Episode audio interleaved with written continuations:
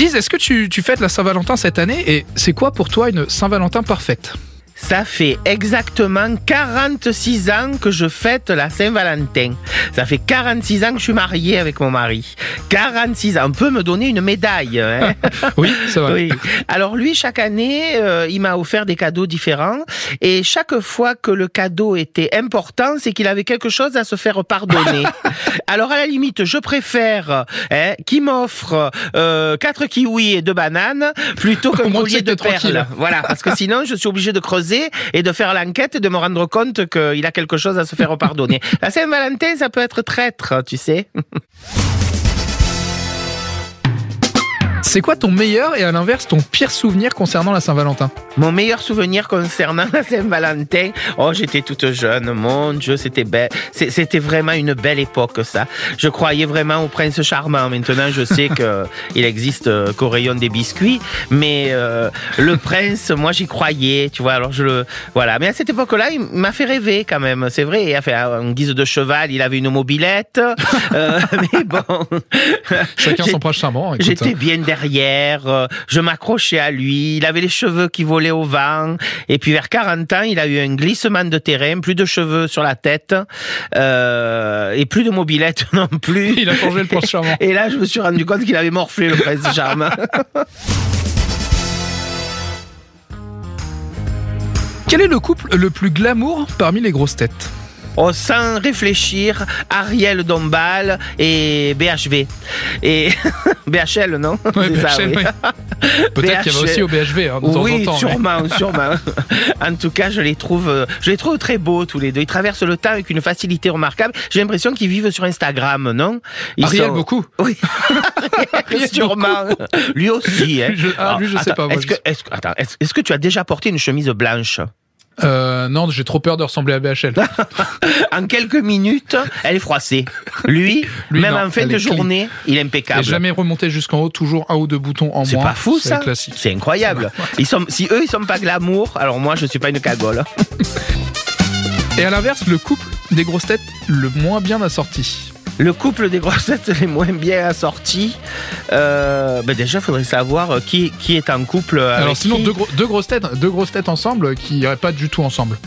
Euh, ça dépend, hein, parce qu'après, euh, par exemple, euh, Bernard Mabille et euh, oh, c'est moche de dire ça, mais Oui, mais bon. c'est fait pour ça, c'est Ouais, c'est fait pour ça, ouais. Alors, Bernard Mabille et Caroline Diamant, au plumard, eux, j'aimerais bien les voir s'accoupler, tu vois. ça, ce serait quelque chose. Ça finira en drame conjugal, c'est sûr. Sûr.